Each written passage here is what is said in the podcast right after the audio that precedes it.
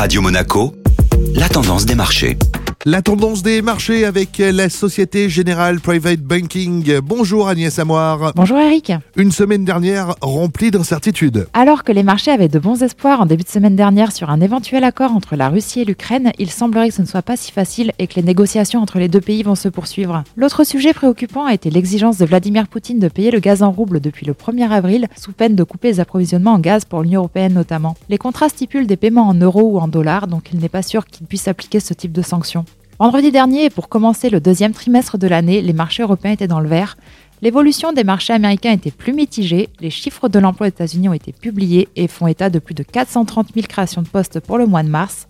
Le taux de chômage aux États-Unis était en baisse, il s'élève à 3,6% contre 3,8% pour le mois précédent. Cette semaine, nous aurons quelques publications de statistiques et ce dimanche aura lieu le premier tour des élections présidentielles en France. Très bonne semaine Société Générale Private Banking Monaco vous a présenté la tendance des marchés.